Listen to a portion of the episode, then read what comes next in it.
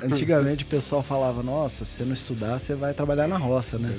Verdade. Hoje em dia é o contrário. Pra você trabalhar na roça, você tem que estudar. E muito. 80% do campo brasileiro não é conectado, cara. Então, como é que você leva tecnologia e inovação para um campo que 80% dele não tem conectividade?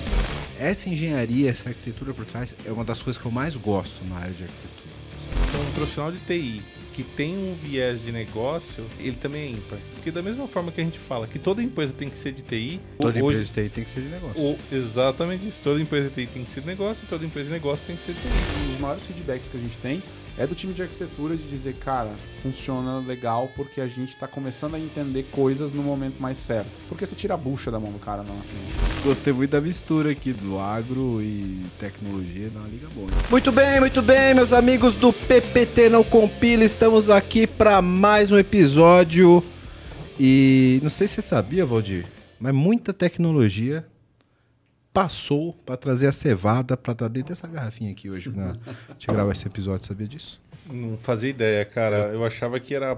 Ainda, ainda era a parada da enxada lá. Eu também achava que vinha da enxada e que ela nascia aqui dentro. assim, ah, é, eles não têm um pé de, de, de garrafinha? É, você não colhe a garrafinha assim direto. Pé de latinha também, não é? Pé de latinha Não. com molho, pé Não. de, pé de óleo. Não, não, Não? não? não é, não é assim que, que acontece, cara. Nossa, E a gente vai mostrar o quanto de tecnologia tem. Cara, eu juro pra Isso. você que quando eu, eu pegava aquela bandejinha de carne, eu ficava imaginando como é que como é que eles tiravam isso lá do pé, se aquilo era uma raiz, se era uma Pois é, fruta, tipo, não é, pé, sa- não é? sabe? O bichinho também não nasce da bandejinha. Não, não nasce? Não, é incrível, né? Eu, eu, eu não fazia ideia como é que tinha bichinho na goiaba que nascia é, é, já toda embaladinha e tal, cara. Você vê, é incrível. E a gente vai descobrir tudo isso hoje aqui, que existe um mundo super tecnológico do agro e da indústria alimentícia e que você que é da área de tecnologia não imagina, assim como eu, também não imagino e espero aprender muito nesse episódio de tudo que tem por trás disso. E para falar disso hoje, Valdir, aqui tem dois caras que trabalham de uma forma é, é, inovadora, né? já dando spoiler aqui da nossa pauta, dentro desse negócio de, de agro, que é aqui João Alexandre, que é líder de novos negócios digitais na Cargill. Dá um oi pra gente aí, João, por favor. Tudo bem, pessoal? Obrigado pelo convite. E, bom, tô lá na Cargill nos últimos cinco anos aí, me divertindo bastante com várias questões do agro, muitas questões de tecnologia. E, enfim, prazer estar aqui com vocês hoje. Nos últimos cinco anos aí trabalhei com, com muito, muitas coisas de transformação digital, com bastante coisa relacionada a relacionamento, startup, com ecossistema de inovação e mais recentemente liderando alguns novos negócios digitais que a gente tem. Então, vai ser um prazer ter um papo aí com, com vocês, compartilhar um pouquinho da nossa experiência. E também já fui founder de startup, já E é o cara, o cara, do Então cara, tem- cara do, do métier. tem, uma, métier. tem um histórico aí para trás aí. legal. Já trabalhei em consultoria de estratégia também. Então, assim, enfim, vai do, do PPT ao Tech, tem um pouquinho ali que a gente Show. se vira. Obrigado por aceitar o convite de trazer essa tua experiência aqui pra gente, cara. Valeu mesmo. Obrigado. E aqui também do meu lado direito temos aqui o Danilo Chumbata, que é líder de inovação na Cargill. Você quer saber como é que se inova numa empresa? Quantos anos? 180, né, João? 180. 176, se eu não tô de cabeça errado, né? Tem um monte, viu? É, Bem mais velho que nós dois juntos. Bem viu? mais velho que nós dois juntos. Esse é o cabelo, a falta de cabelo já diz um pouco. né? É, mas seu cabelo tá pretinho ainda, então o trabalho tá fácil. Obrigado. Ele vai... Você quer saber como é que se inova numa empresa de, de tantos anos? Vamos saber hoje com o Danilo. Tudo bem, Danilo? Obrigado, cara. Tudo jóia, pessoal. Muito obrigado aí. Um prazer estar com vocês. PPT não compila, PPT não inova, né? A gente vai falar um pouco aí de inovação na prática, né? E como construir estruturas que permitam esse comportamento inovador, né? Em organizações assim tão importantes e tão tradicionais, né? E que trazem tantas coisas boas pra gente no nosso dia a dia, na nossa vida, né? A gente, sem, se o campo não planta, a cidade não janta, né, gente? É mais ou menos por aí, né? Isso aí, cara. Ele, ele tem boas fases de efeito, cara. Eu gosto. É muito bom. Então, hoje vai- vão dar vários cortes aqui, né? vão dar vários, vários, várias frases. Então acompanha com a gente porque a gente vai falar muita coisa sobre tecnologia, como é que o agro pode ser tecnológico, como é que você captura tantas oportunidades de inovação dentro de uma empresa com tantas oportunidades de negócio, tantas verticais de negócio. Desde o cara que está plantando lá a cevada na, na, na, ponta, como que você faz tecnologia, como é que você traz tecnologia para isso aqui virar esse líquido maravilhoso que a gente tem aqui e muitas outras oportunidades que a gente tenta de tecnologia. Vamos falar um pouco de dados, vamos falar sobre transformação digital, vamos falar sobre muita coisa relacionada ao agronegócio, então acompanha com a gente que o episódio está muito bom. Mas antes, já deixa o like nesse episódio e se você ainda não se inscreveu no canal, se inscreva agora. Bora!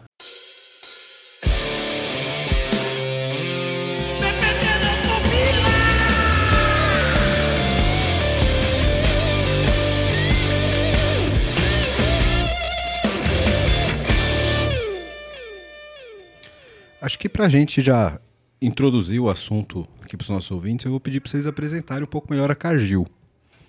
Porque a gente não, não, não liga exatamente todas as marcas que todo mundo consome, que está na, na, mesa de todo mundo, né? É, aí no, no, Brasil e no mundo, né? Para consumo, a marca Cargill. Né? Então, até para gente contextualizar do que, que a gente vai falar hoje aqui e, e, a proporção do que a gente vai falar, queria que vocês dessem um overview aqui de, de quem é a Cargill. Sim. Bom, de forma bem geral, a Cargill é, é uma das grandes empresas de agronegócio e alimentos do, do mundo. É, tem presença no, no, no, mundo inteiro e tem, e tem várias linhas de negócio. É, tem uma linha de negócio em, em, em, proteínas, que não tem aqui na região, é mais na América Central, aqui na América Latina, né? E aqui no Brasil tem uma de agricultura, uma linha de agricultura com, com originação de grãos, com portos, exportação, é, tudo que a gente vê de movimento de agro, produção, milho, é, milho, soja, algodão, é, é, é, o que, é o que esse time trabalha. É, uma outra linha de trabalho que é de ingredientes, então boa parte do, do, dos ingredientes à base de milho, de cacau, é, enfim, de várias, de várias matérias-primas, de óleos e gorduras e, e, enfim, boa parte da indústria alimentícia é nosso cliente. E, e também nutrição animal. Trabalha com, com, com, com várias espécies. Com suínos, com aves, com, com, com, com ruminantes, é bovino de corte de leite. E, e, com várias soluções, que vão de soluções nutricionais até soluções digitais. É, então, então está bem presente em, em, em, boa parte da cadeia agroalimentar com, com várias soluções diferentes. E para o ouvinte identificar um pouquinho mais, a gente tem a linha de varejo, né? Que tem produtos como óleo lisa, pomarola, né? e, e, enfim, são, são, são basicamente esses produtos. Elefante, que não Elefante. poderia deixar de citar, né? Isso aí. É legal que a gente tem uma missão muito bacana, né? Assim, principalmente tratando de Brasil, né, gente? Porque a, a Cargill mundialmente ela tem esse posicionamento de nutrir o mundo de forma é, sustentável e segura, né? E efetivamente a gente está num lugar que é muito importante na cadeia alimentar global, né? O Brasil ele alimenta o mundo de verdade mesmo. Então toda a produção agrícola que a gente tem, que a gente fornece acesso a mercados, né? Porque um país de uma dimensão continental como nós somos, né? E com todo um volume de produção, fazer o produtor acessar mercados tanto nacionais como internacionais, fazer essa produção ter valor na cadeia global, é uma coisa que movimenta a nossa cadeia e nosso PIB de uma forma extraordinária, né? Então, é, tem uma missão muito bonita e muito bacana por trás, uma empresa de quase 200 anos, né? Então, tem, tem muita história aí para contar. E, e, o que é muito louco é que assim, a gente está falando de uma empresa de um viés agro, como vocês falaram, né? muito ligada à agricultura. E os nossos ouvintes muito provavelmente pensam em agroagricultura. O cara pensa em bota, barro, grão, grão soja, soja e nos boizinhos. E nos boizinhos, exatamente. e muitos dos que estão nos ouvindo agora, eles não fazem uma correlação muito grande. É. desse trabalho que é mais artesanal. Não, não que seja, né? Mas que nós temos uma visão mais artesanal desse, desse, desse viés de negócio com tecnologia e, e deve estar se perguntando o que, que esses caras estão fazendo no podcast de tecnologia e Será transformação digital. Lá, ou... Será que como é que esses caras inovam e o que, que, eles vão falar aqui, né? E aí eu queria que vocês falassem, então, até para a gente começar a botar a luz nesse assunto, qual o papel de vocês lá, né? E como que vocês encaixam esse papel de inovação, digital, transformação digital, numa empresa alimentícia ligada à agricultura?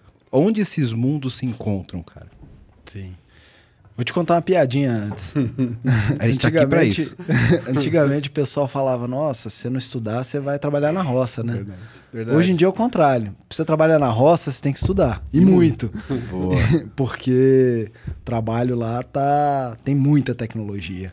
E nós vamos contar um pouquinho do, do que a gente tem vivido. E, e eu acho que é legal, além da questão do segmento, né, de ser agronegócio na sua raiz, né, enfim, na sua base, é a questão do, da tradição da companhia, né, de ser uma empresa de quase 200 anos no mercado que é um dos mais tradicionais, se não o mais tradicional, né, porque a agricultura é feita praticamente da mesma forma que há 3 mil anos atrás, né, a base dela. Então aí que está a piadinha, né, em como evoluir essa agricultura e como ser mais eficiente e competitividade, né? Então, num cenário global, você precisa ter competitividade. E aí você necessita automaticamente fazer mais, de forma mais eficiente as coisas que você já faz, trazendo tecnologia, trazendo inovação, mudando o mindset, eh, abrindo oportunidades, e aí a gente tem um universo de coisas né, dentro do que a gente chama de agro 4.0, 5.0 e um universo de desafios também, falando de Brasil, né? porque a situação não é tão boa quanto aquela que a gente assiste aos domingos, né? Enfim, no campo ali onde a, a bota suja é a- a- diferente. A, né? a imagem, aquele- aquelas imagens são, não são feitas ali no. Elas são ótimos exemplos, É. excelentes exemplos, verdadeiros, mas infelizmente a realidade que a gente tem na, na cadeia como um todo, ela é muito desafiadora, né? Em infraestrutura, em disponibilidade de tecnologia, é diferente a gente aqui sentado num podcast bem bacana, todo com Eu infraestrutura. achava né? que todo agricultor andava de Ranger, tinha aquelas É. botas lustradas. né? 80% do campo brasileiro não é conectado, cara. Caramba. Só isso. É. Então, como é que você leva tecnologia e inovação para um campo que 80% dele não tem conectividade? E, e a Cardil, ela tem um, tamanho de quantos, quantos eh, campos? Ela gerencia qual o tamanho ali de, de- de quantidade de fazendas? A gente não gerencia a fazenda, né? A gente é parceiro do agricultor, importante isso, né? Então, a Cargill é uma plataforma de negócio para o agro, né? Então, a gente, é, por exemplo, eu trabalho no CASC, né? Que é o Cargill Agricultural Supply Chain. Então, o que, que a gente faz, basicamente? A gente oferece mercados, né? A gente viabiliza mercado para o produtor que tem a sua produção. Então, Cara, você tem uma produção gigantesca de milho, soja, trigo, né, algodão, enfim. Você precisa ter mercado para isso. E aí você entra num jogo de competitividade global, um jogo de eficiência, né, para ter produtividade e para isso ter valor, né, para o produtor. Então nós apoiamos o produtor. Ele está no centro de tudo que hum, a gente faz, com negócios e com supply chain, porque aí entra outros desafios estruturais que a gente tem no Brasil também, né, que é escoar a produção, por exemplo, né? Então aqui eu estou dando um exemplo de desafios, né, gente? Se vocês pararem para pensar em tudo onde tem a é, possibilidade de inovação, tecnologia, para a gente melhorar a produtividade do agro, Know-how, vocês também entregam know-how para eles? Exatamente. Mercado, inteligência, né? acesso à informação, acesso a relacionamento. Então, é uma plataforma. Hoje a gente é muito mais uma plataforma de negócios do agro para ajudar o produtor a ter sustentabilidade, crescimento. Né? Esse ponto é legal, Danilo, pelo seguinte: quando você formou essa tua explicação, aí já o meu cérebro de exatas, de arquiteto aqui, já começou a ver coisas que podem ser algoritmizadas. né? Então, é, porque a gente, quando a gente pensa de uma maneira muito é, rudimentar e artesanal da agricultura, você tem aquela visão do cara que tem o seu plantio, ele vai lá, ele colhe, leva no mercado da vila, vende e é uma coisa extremamente é, arcaica e, e- e rudimentar, né? Nas proporções que nós temos no Brasil de produção gigantesca, etc., você tem passa a ter desafios de distribuição, de logística, né? de transporte e, e- e de aproveitamento, tempo de, de- de entrega e etc., que eu começo a enxergar aqui desafios que são algoritmizáveis numa plataforma, por exemplo. né? Então, você começa a ter desafios de fazer essa produção chegar a tempo no cara que vai industrializar, etc. E aí é onde vocês começam a trabalhar, inovar e tratar e usar a tecnologia para trazer valor para o produtor lá na ponta, imagino. Sim. Te te contar um desafio, então.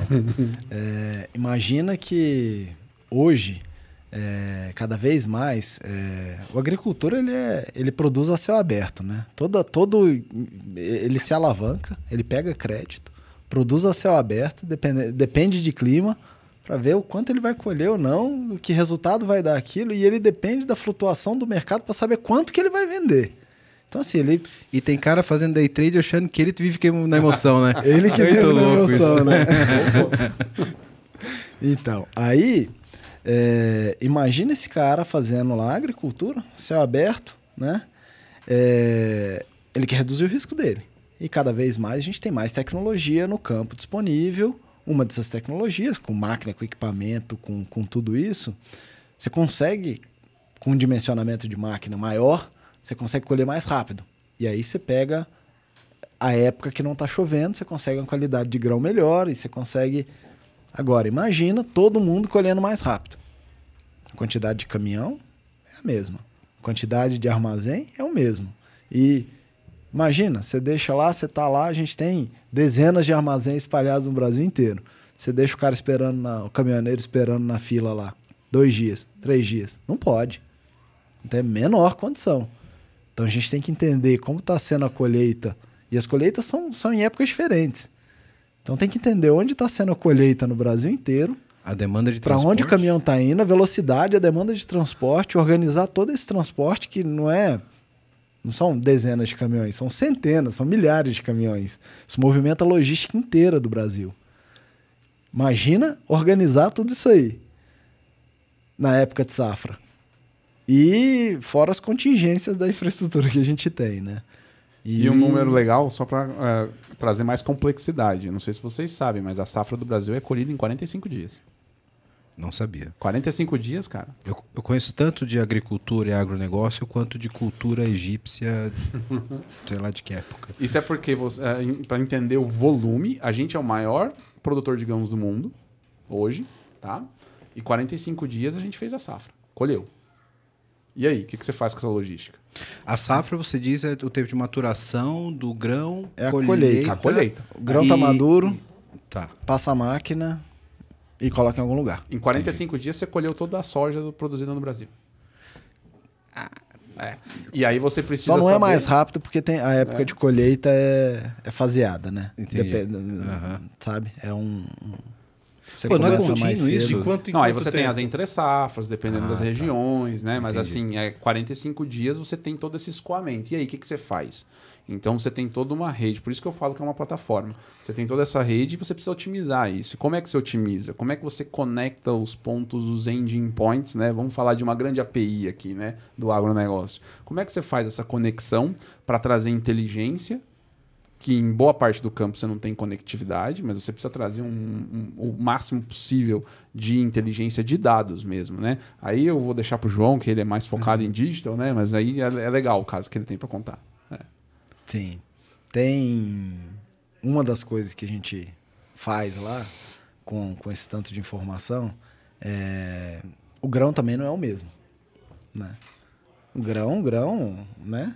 Aqui você pegar uma, uma, uma cerveja engarrafada, ela é uma cerveja engarrafada mais ou menos padrão ali, Uhum. né? Tem uma produção industrial. Produção agrícola não é industrial, dependendo de algumas variações. Né?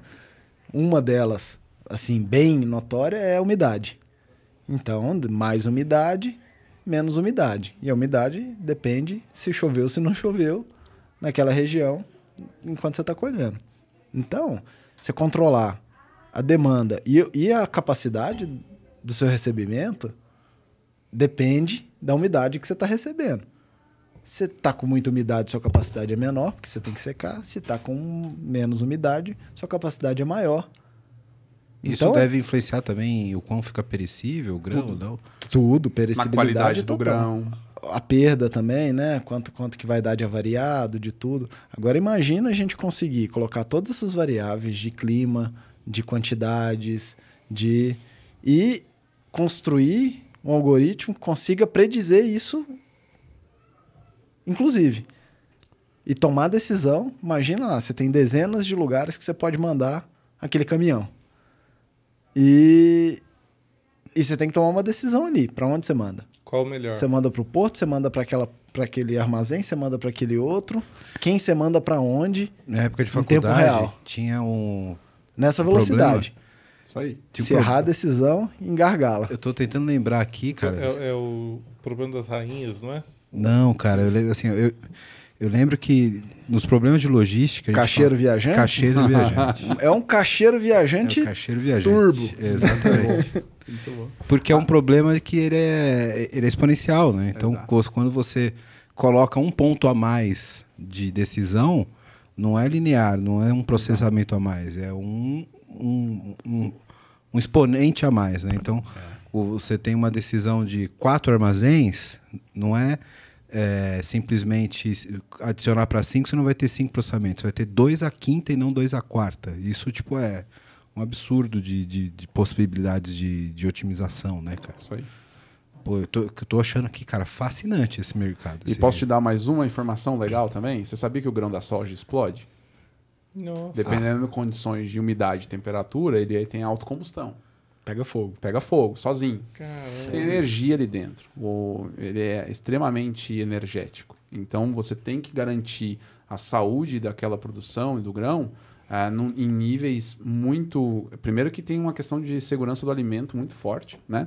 Que é justamente os padrões globais para a produção alimentar. Então, isso interfere no preço, isso interfere na qualidade da tua produção e no quanto esse produtor vai receber, o que é extremamente importante, porque lembra, a gente quer o melhor produtor, né? Então, garantir acesso ao mercado com a maior qualidade possível, tanto para o Brasil exportar o melhor grão possível e o produtor receber o melhor preço possível, são muitas variáveis que impactam no cerne do negócio. Aí entra um monte de solução de IoT também. Exatamente. Que você tem que ter um monte de sensor e tem que ter um controle do que está acontecendo ali naquele silo, né? E a gente tá falando de grão aqui, tá? Volume de dado, É, bicho. e se você é pegar gigantesco. também. Perfeito. Imagina, imagina que esse grão, uma parte dele vai para alimentação animal. E a gente vende para para boa parte da indústria, para produção animal no Brasil, a gente, a gente vende esses grãos. E a gente tem o desafio de entregar. Você não, você não olha a tabela nutricional dos produtos que você compra lá no supermercado? A gente precisa Tudo entregar com um valor nutricional Sim. dentro de alguns limites de especificação. E aí imagina entregar isso, pegar grãos de qualidades diversas e conseguir entregar um produto que, oh, Tem uma padronização. que ali, tem uma né? padronização. E, e na plataforma A da gente tem que vocês- tecnologia para fazer isso aí. Com, com, com, com NIR em linha, medindo, medindo os elementos que tem ali, a gente consegue ir, vai padronizando, vai adicionando, vai mudando, analisa as fontes diferentes e. e então, assim, na saída também, você também tem, tem uma. tem um trabalhinho ali. Sim, que aí já é um trabalho mais industrial ali, né? De, de, de Industrial e, e de dados também. De- você tem que sim, analisar é, onde veio é. o quê. Na- pra você- Digo, na cadeia industrial, né? Uma na cadeia industrial. Isso, na parte industrial da cadeia. Você né? tem que ter um mindset. Que ela vai pro agro também, né? Porque ela vai produzir proteína animal, ela vai produzir os animais. O Os animais têm que, tem que... né? Vo- Você tá lá né, cuidando dos grãos e você também tá ajudando a fazer a conexão com o, o produtor do, do, do- animal. Então você liga também os produtores, né? Você cria ali um mercado interno também, dentro da Cargill. Sim, é uma, é uma, assim, nesse caso é uma verticalização, né? É, e a gente também, assim, a gente tem, os grãos são produzidos, eles vão para exportação e eles vão para a produção animal. Então, é, e a produção animal também é exportada, uma parte dela, né? Hoje, em alguns mercados, né? Por exemplo, acho que para aves, por exemplo, alguma coisa em torno de 30%, 35% é exportado. O resto é mercado interno. Então, é para bovinos um pouco menos e, e suínos também tem, tem, tem bastante exportação, né? Teve bastante para a China lá com e o e aí tem o desafio dos ciclos, né? Imagina, é, você se organiza inteira toda a cadeia produtiva, que são anos, o animal vive anos e os ciclos são de anos. E, e as loucuras de mercado são de bem menos tempo, né? E sazonais ali, né? Bem esporádicos. né? Bem super sazonais. E aí, como é que você trabalha numa cadeia? O produtor não pode quebrar. Então, quem vai produzir alimento? O que, que nós vamos comer? Não pode quebrar. Então, um pouco do nosso trabalho é, é trabalhar com que a cadeia se mantenha. Então, ajudar a, o produtor a se manter nas, nas, nas épocas de, de bons e, e maus momentos. Né? E sempre manter, para manter bem, precisa ter tecnologia, precisa ter. É, precisa produzir de forma muito eficiente.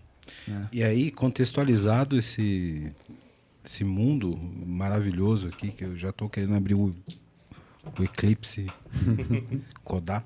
É, onde entra o papel do Innovation Manager Officer? Não, legal. E é assim, é muito bacana entender como capturar oportunidades. Então você imagina, é, empresas são muito fortes em projetos, muito fortes em executar projetos onde a gente sabe as coisas. Você imagina, a gente falou bastante sobre complexidade aqui, sobre contexto, né, e a complexidade desse contexto todo. É um mar de oportunidades, é o que você falou. Você quer abrir o Eclipse já para codar, mas para codar para quê? Para resolver qual problema? Entende? Então, uh... então, então a gente vai usar o PPT. Então, pois é, aí, aí PPT não compila, PPT também não inova, né? É, não adianta. E a gente estava brincando ali que PPT é a arma mais letal do universo corporativo, que fique bem gravado isso, né? Assim, um perigo, um perigo. Perigo para todas as áreas, cara. O PowerPoint ele é maravilhoso, mas ele é uma arma letal, né? Então, assim, é, a, a, parte de estruturar inovação de uma forma que ela, ela, ela consiga capturar, vislumbrar oportunidades, ver dificuldades e estimular Vamos voltar um pouco no tempo aqui. Primeiro, entender conceitos de inovação. Ser um minuto bem teórico, assim, né? Se a gente vai para 1930 e vai olhar para Schumpeter da vida lá, o cara falava, pô, a capacidade de enxergar oportunidade, de desenvolver ideias, de priorizar ideias e de transformar aquilo em algo que acesse algum mercado. Beleza, mas hoje em dia funciona? Funciona, mas tem algumas diferenças. A gente tem muita incerteza envolvendo esse mundo todo. Então, você imagina um universo complexo como esse quando a gente precisa testar rápido, quando a gente precisa colocar conceitos aonde eu consiga juntar possibilidades, é, hipóteses basicamente, e eu preciso comunicar isso na corporação, acessar dinheiro, né, acessar investimento, acessar pessoas que vão gastar tempo, energia. É, como é que a gente lida com isso corporativamente? Se você não tiver uma estrutura adequada para lidar com inovação, normalmente isso morre dentro dos PMOs, é, que estão muito acostumados a lidar com projetos e que está tudo bem. Minha escola profissional foi em PMO e é projetos uma... estáveis. Projetos. Né? Basicamente Sim. assim, o que a gente fala que o gate de decisão é incerteza. Qual é o teu nível de incerteza sobre uma determinada oportunidade? A gente estava falando aqui, né, do trânsito do grão, enfim, cara, tem inúmeras ideias para secar o grão em trânsito, por exemplo, no próprio caminhão, né, para não, não dar umidade infinidade de coisas aqui. A questão toda da cadeia é, de, de tempo e clima, de geotrade, analytics, analisar o clima e ser capaz de ser preditivo. Cara, tem uma infinidade de possibilidades para a gente ser mais eficiente. No final do dia é importante isso, tá? Que o que o IMO traz, que é o Innovation Management Office, é uma forma estruturada de você fazer duas coisas, basicamente. Permitir, dentro de organizações assim, porque é diferente. Você falar que, ah, vamos inovar aqui agora, cara, você não tem uma cadeia de decisões, né? Você errou, tá tudo bem, entendeu? Mas dentro de corporações, onde você tem, por exemplo, nós somos o quê? 11 mil pessoas na América do Sul, né, João? Mais no Brasil só. No Brasil, pois é cara, você tem regra do jogo, né? É difícil você falar que não tem. Empresa estruturada, ela chegou lá por méritos de ser estruturada. E tá tudo bem, é, é maravilhoso. É o velho papo de não poder dar cavalo de palco Titanic. Perfeito, cara. É exatamente. Não pode mesmo. Não pode. A gente brinca muito, a gente tem um nome para esse time, tá? Um apelido que se chama Trim Tab Team. Eu não sei se vocês sabem, mas é o Trim Tab, ele é uma ele é uma semi-guilhotina que vai no leme de grandes transatlânticos. Então, quando você tem um transatlântico muito, muito grande, ele, ele tem o leme, né, que ele é movimentado, mas ele tem um subleme, hein, que é pequenininho. Quando você vira a direção daquele navio, ele não vira o leme, ele vira esse subleme, que se chama trim tab, e aí este movimento começa a movimentar o leme, porque, cara, o leme de um transatlântico é de um tamanho de um prédio de 10 andares, entendeu? Você não vira aquilo de uma vez, porque você quebra o navio no meio. Simples assim. É a mesma lógica, cara. Então. Cara, perfeita essa analogia. É isso. Perfeito. Então a gente brinca que a gente é o Twin Tab Team. O IMO é o Twin Tab. Ele vai fazendo pequenas mudanças eh, estruturais para permitir exploração de oportunidades em níveis de incerteza que um PMO não estaria acostumado, porque o cara vai querer certeza de você. Ele vai te pedir, por exemplo, não, peraí, me dá aqui o plano tático, o plano de operação, o plano de implementação, eu quero ter o business case. Cara, eu não sei, eu tenho uma hipótese, né? Que isso pode ser bom.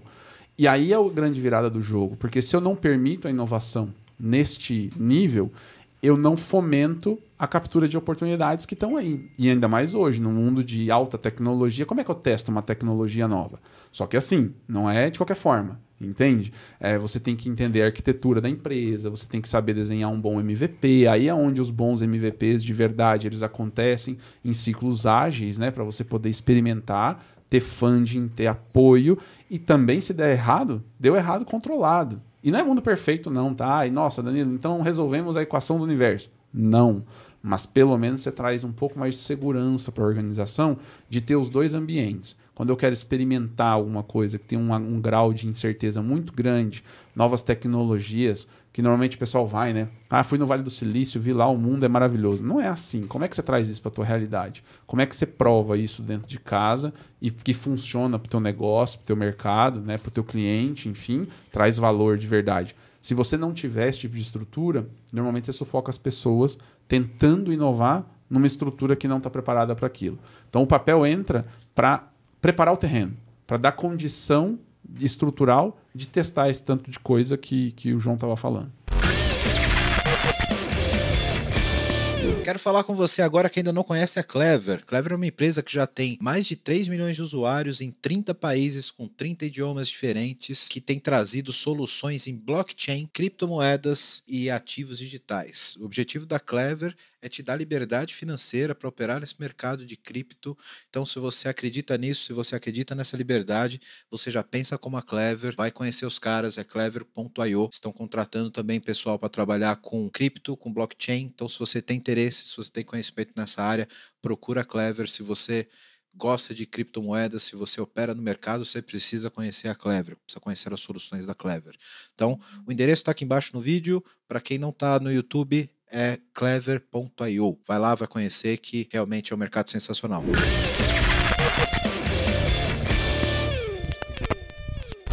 E tem, um, tem uma questão cultural muito forte também, né? É, empresas estabelecidas, você mede a importância das coisas pelo, pelo tamanho delas. Né? Qual é o tamanho do seu budget? Qual é o tamanho do seu orçamento? Quanto que você tem? Quanto você está movimentando de grana? E as coisas novas movimentam titica, movimentam nada. Muito... Hoje, né? São despesa, né? Hoje, só que ela tá sendo é ela que vai garantir seu futuro, né? Porque o que você já faz, você já faz. Provavelmente você melhora um pouquinho. Provavelmente quando alguém pedir um orçamento na Kodak para fazer uma câmera digital, falou: "O que, você vai levar para onde, velho? Para que, que você quer essa micharia para fazer isso?" Qual que é o tamanho sensor? do mercado de câmera digital? Isso. Você está falando Exato. no mercado que nem existe. Exatamente. né? Então, é, passa por essa percepção, né? Mas Exato. As coisas precisam começar pequeno, né? É. E só que você tem que valorizar essas pessoas que estão fazendo esse Exato. trabalho, tem que criar um espaço que elas se sintam seguras também e, e, e criar caminhos de carreiras e de, né? Hoje a gente tem 11 mil pessoas, 10.950 é. trabalham com operação. É, isso aí. Então os malucos lá, doidão, fazendo umas coisas diferentes lá, tentando é achar espaço em coisa nova. E, by the way, hoje tá dando dinheiro, porque tem um tempo já que, Exatamente. que isso está acontecendo. É quase como uma startup dentro da empresa, é isso? Dá para fazer esse paralelo? Tem, tem algumas, algumas startups dentro da empresa. Hoje a área que eu trabalho, basicamente, é uma incubadora de startup dentro da empresa. E aí a gente Legal. trabalha desenvolvendo produtos de tecnologia para atender necessidades diferentes de clientes nossos. E, e, e também, assim, e aí na hora de, de desenvolver também, a gente também, né? A gente se olha, fala, pô, a gente é uma empresa do agro, a gente não é uma big tech, né? A gente sabe desenvolver um pouco de tecnologia, a gente contrata um pouco de gente de tecnologia, mas também a gente tem que entender, né? Ninguém faz tudo né, sozinho. E, e, você... e aí tem uma, tem uma. A gente também tem que ser bem, bem safo aí para claro. saber que caminho que a gente vai, porque, enfim, a vida de. É, a vida de uma startup no mercado, você tem. Você bate você toma um monte de portada, um monte de não, né? E você vai, você tem vários fundos, vários investidores que você pode bater na porta. A gente tem um investidor só. que é teu patrão. Que é, que é, é, é a empresa, né? Então, assim, se, se ela decidir não investir naquilo, já automaticamente morreu. Você não vai bater na porta Sim, de outro. não tem outro, não tem outro. Então, então tem um desafio aí. E você tem um exemplo para dar para gente de uma inovação que vocês pegaram lá para fazer, João? É, Pode trocar tem- bananas por maçã pra não soltar nada que não deveria. é, Não, tem, tem, tem alguns, tem alguns. É, tem alguns é, do meu time, assim, duas. Vou, vou contar duas startups. É um time global, então a gente tem. tam- tam- a gente está montando negócios no mundo inteiro, né? É, dois negócios que estão que tão caminhando mais. É, a gente tem um negócio de, de food lockers nos Estados Unidos. Então, basicamente, são, são, são lockers de comida, igual esses lockers de. De, De mala de viagem, não? de, de- de- tipo, tipo de mala de viagem, mas em locais diferentes, né, e tal. E aí você tem um compartimento quente, um compartimento frio para bebida ficar fria, comida ficar quente. E aí está sendo instalado em, em, em condomínios, em prédios, é, em, em, em offices e em estádios. Então imagina, você está lá no estádio, está vendo seu jogo, você vai lá, faz um, um pedido de uma comida, o cara vai lá, deixa no locker para você. No intervalo, você não pega fila, você vai lá, libera o locker com seu app, pega a sua comida e vai comer tranquilo, sabe? Essa é a proposta de valor. Você lá. vê, né? O cara pensou Então- na comida, eu tava pensando em deixar a cerveja gelada. É, No- A também. cerveja tá gelada, você cerveja, chega né? lá, tal. E a cervejinha tá gelada lá. No locker, Maravilhoso. você abre o locker, tá lá gelada. Ela não esquentou. Olha que, que mágico. Quando é que isso vem pro Brasil, pelo amor de Não Deus? é? Esse é um dos negócios que a gente fez lá nos Estados Unidos. E aí a gente trabalhando com cadeias de. de- de- e aí, mo- forma de monetizar isso aí também é. Nossa, é vários testes, né? É um desafio, né? É um desafio. De quem você cobra, né? O quê? Né? Do operador de food service, da indústria, do todo mundo olhando. É um mercado novo, depende de, de, de comportamento de consumidor, né? É. E aí um outro, você ter ideia, um outro também totalmente diferente, é, você pega na Índia, é, você tem centenas de milhões de pequenos produtores. A Índia é um país ainda que é muito rural. Né? São um bilhão e meio de pessoas com, com boa parte da população rural, você tem centenas de, de, de, de pequenos produtores. A gente tem lá o que a gente faz para grandes produtores, o nosso negócio core, a gente faz para pequenos produtores. Então a gente oferece assistência técnica remota via, via aplicativo, faz originação, compra grãos, vende insumos, opera uma logística para atender isso aí. A gente já está atendendo lá quase 50 mil produtores dessa forma. É, pequenos produtores, super pequenos, que têm uma necessidade muito específica, técnica e de suporte. E como é que você dá escala sem tecnologia? Como é que você dá escala para um cara que te deixa uma margem minúscula? Né? Você não consegue, você não consegue colocar um key account, velho. um cara super bem informado que vai lá, vai conversar, vai fazer churrasco com ele na fazenda dele. Não, A conta não fecha. condição. né? A conta não fecha no relacionamento. A conta tem que fechar na tecnologia. Sim. E aí É um meio de dar escala e atingir a todos, né? é um meio de dar escala, uma forma totalmente diferente de, de atuar. É outro, outra forma que é viabilizada com, com tecnologia. E aqui no Brasil a gente está olhando também para isso. Hoje eu estou tô, tô olhando um, um novo negócio para a gente é, ajudar o crescimento de agricultura sustentável. Né? Então, agricultura e pecuária sustentável. Como que a gente apoia os produtores com, com, enfim, com várias questões. A gente tem muita informação, a gente tem é, muito acesso a crédito, a gente tem, é, enfim, um rol de coisas que a gente está entendendo como que a gente coloca no mercado e, e, e, e, o agro do Brasil, que já é bastante sustentável, mas tem seus desafios, como que a gente move numa agenda positiva para a gente continuar sendo referência e continuar alimentando o mundo, né? Porque boa parte do crescimento da produção global vai vir daqui, simplesmente porque não tem espaço no resto do mundo. Então, assim, a gente tem que fazer bem nosso trabalho, né? E garantir aí que, que, que, que nós vamos continuar Que legal, cara. bem. Que legal. E aí, por curiosidade, e entrando um pouquinho mais no tech aqui, como que funciona a estrutura de tecnologia de vocês? Porque é um trampo Sim. construir esses produtos inovadores. Sim.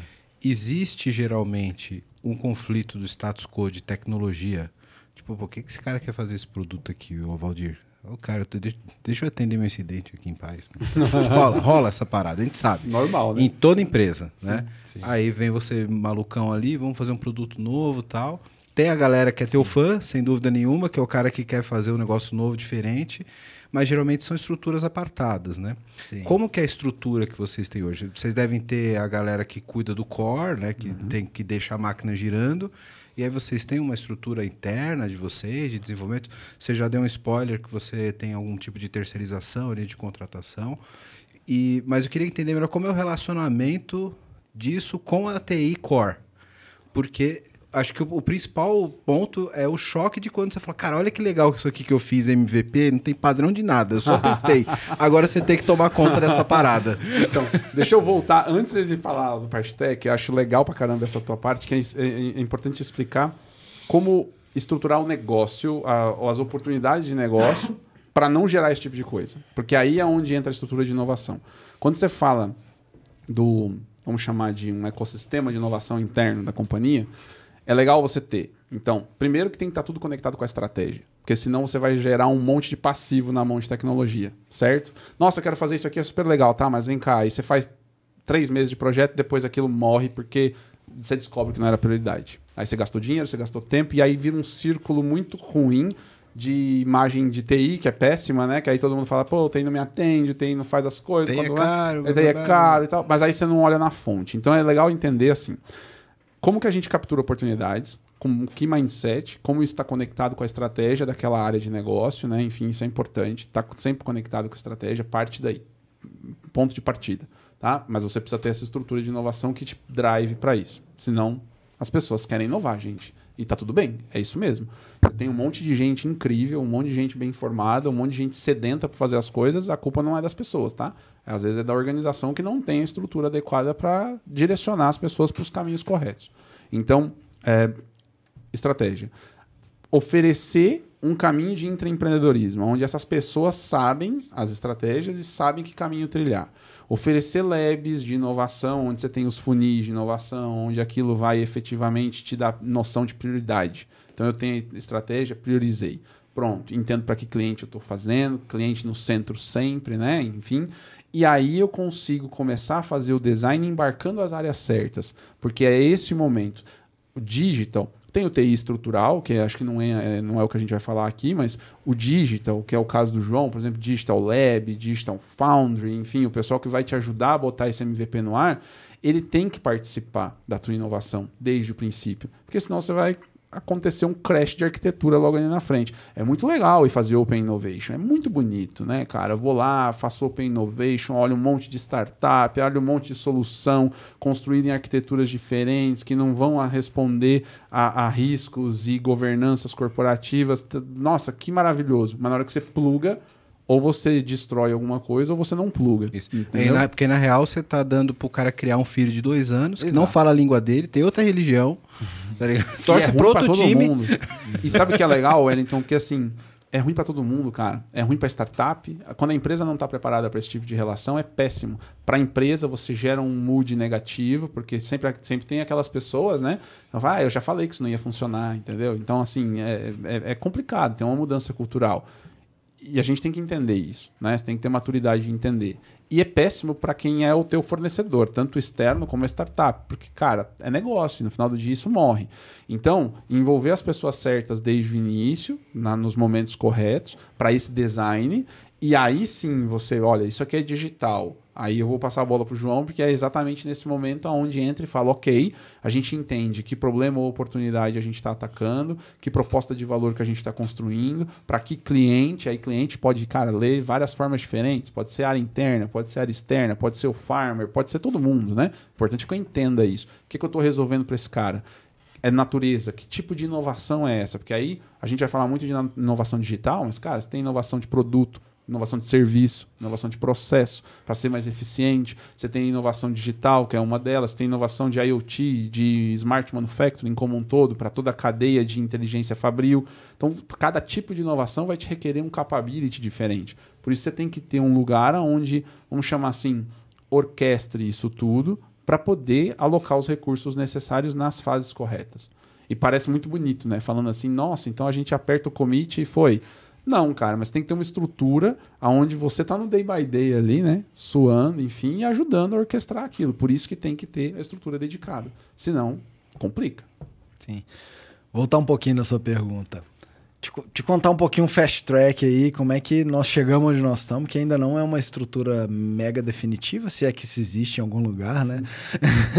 se, se, é definitiva, tá muito estável. Tá muito estranho. Aí não inova. Né? É, tá muito estranho. Acredito que não, cara. É, é. Então, assim, há um pouco mais de 10 anos atrás, é, estrutura de TI era basicamente cada negócio, cada planta. A empresa era estruturada em muitas BUs, muita BU Cada micronegócio era um microcosmo que tinha suas próprias funções, inclusive TI.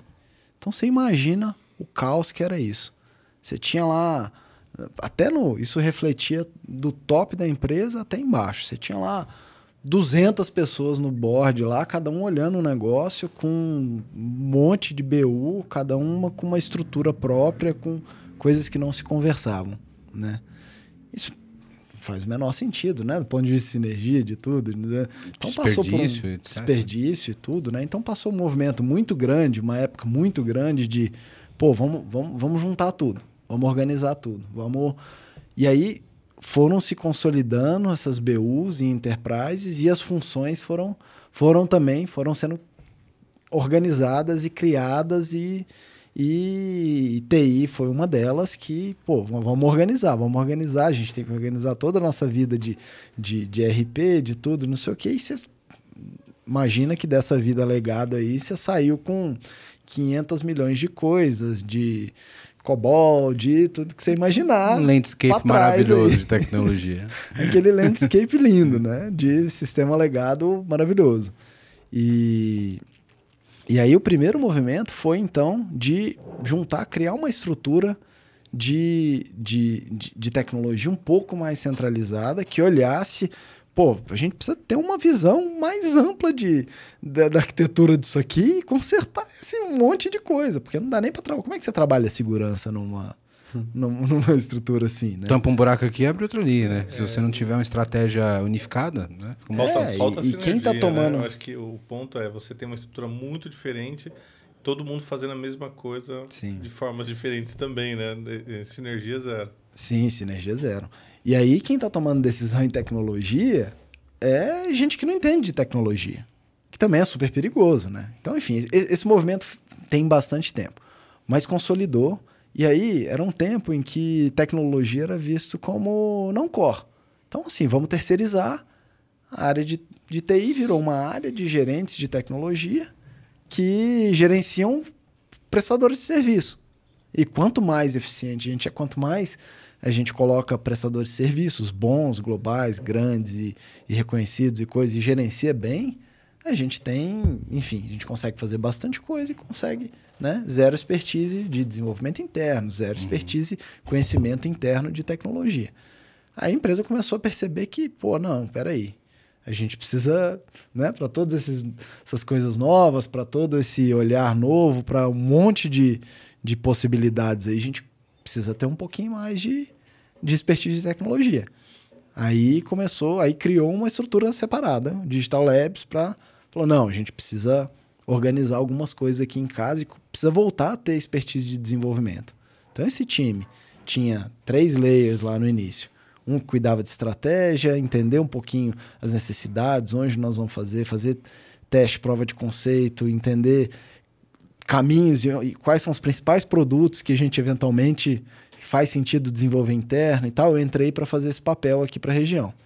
É, Aí tinha um outro papel, assim, uma primeira equipe de desenvolvimento de software para fazer prototipagem, para começar a fazer, até um pouquinho de novo, trazer um pouquinho cultura de produto para a empresa.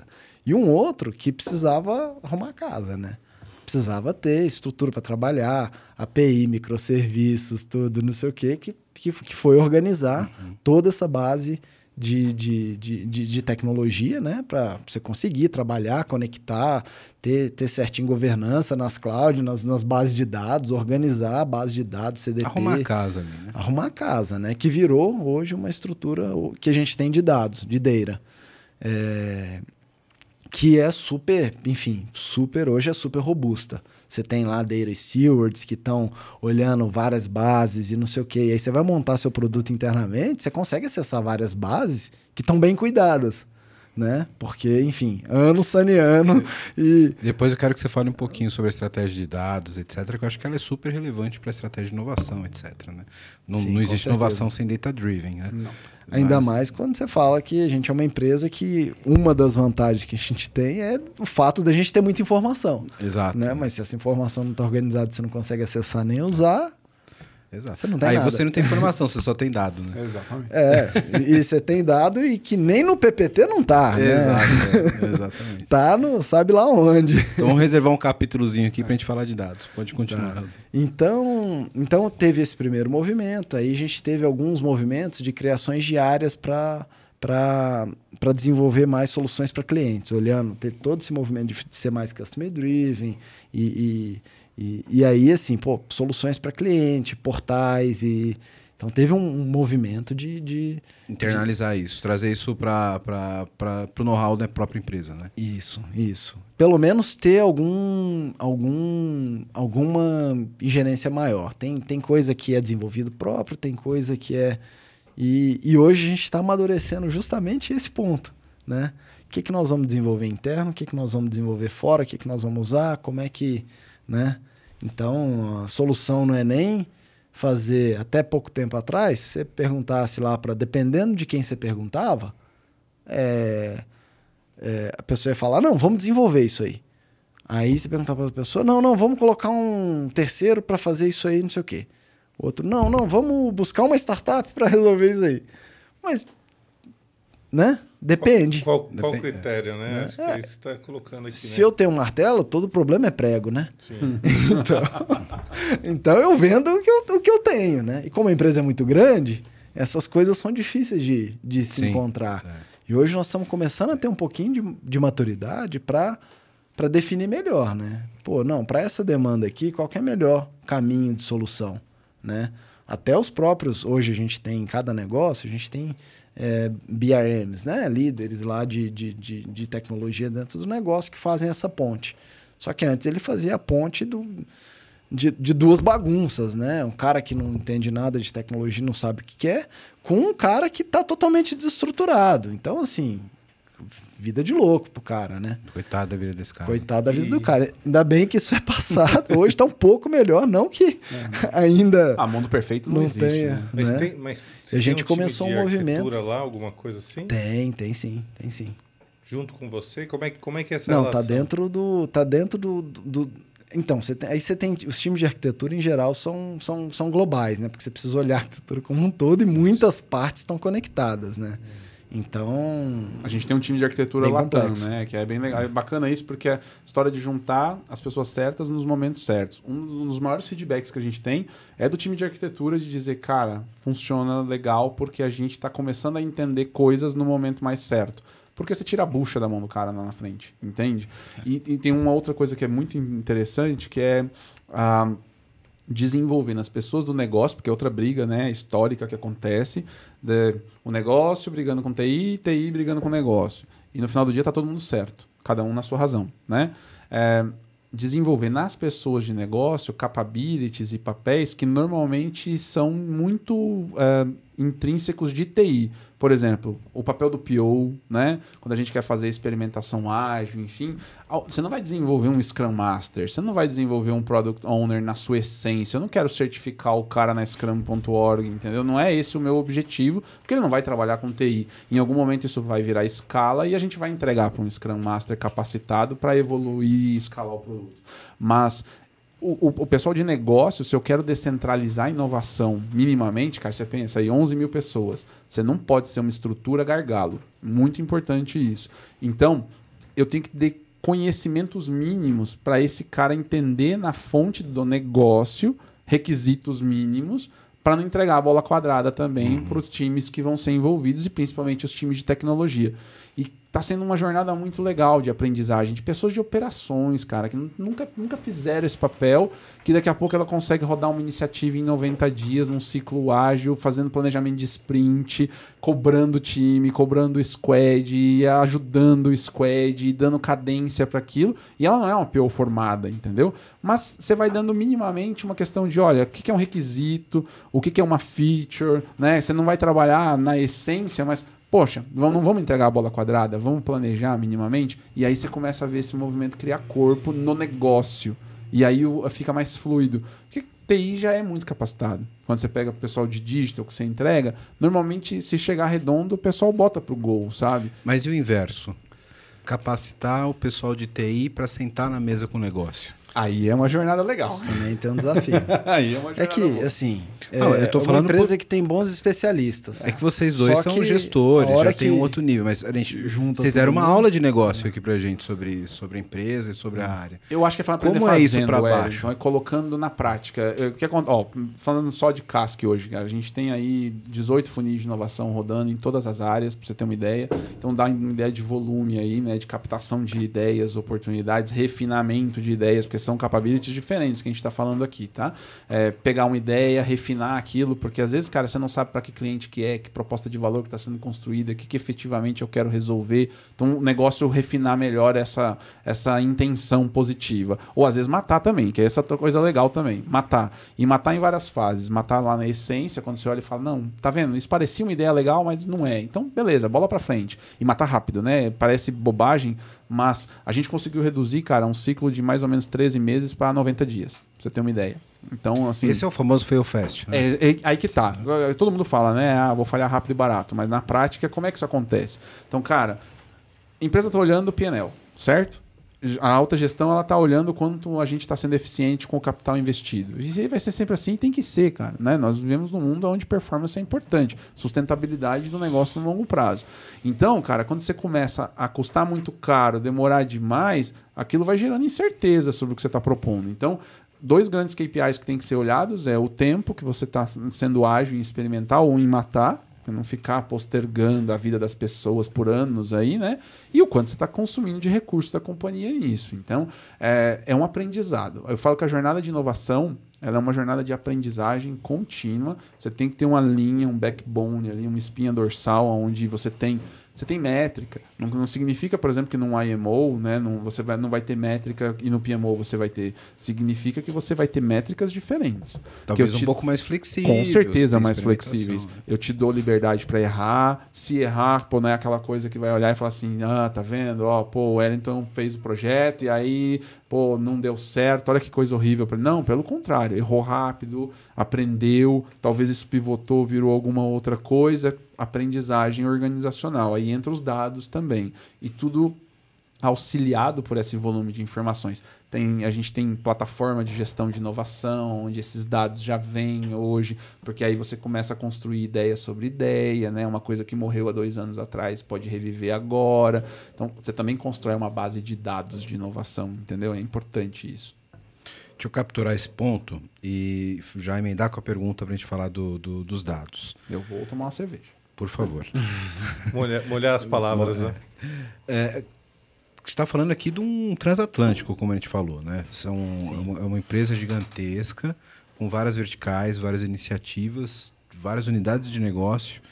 Eu queria entender como que vocês, com uma equipe enxuta de, de- dentro do, do iMO, capturam insights disso tudo, né?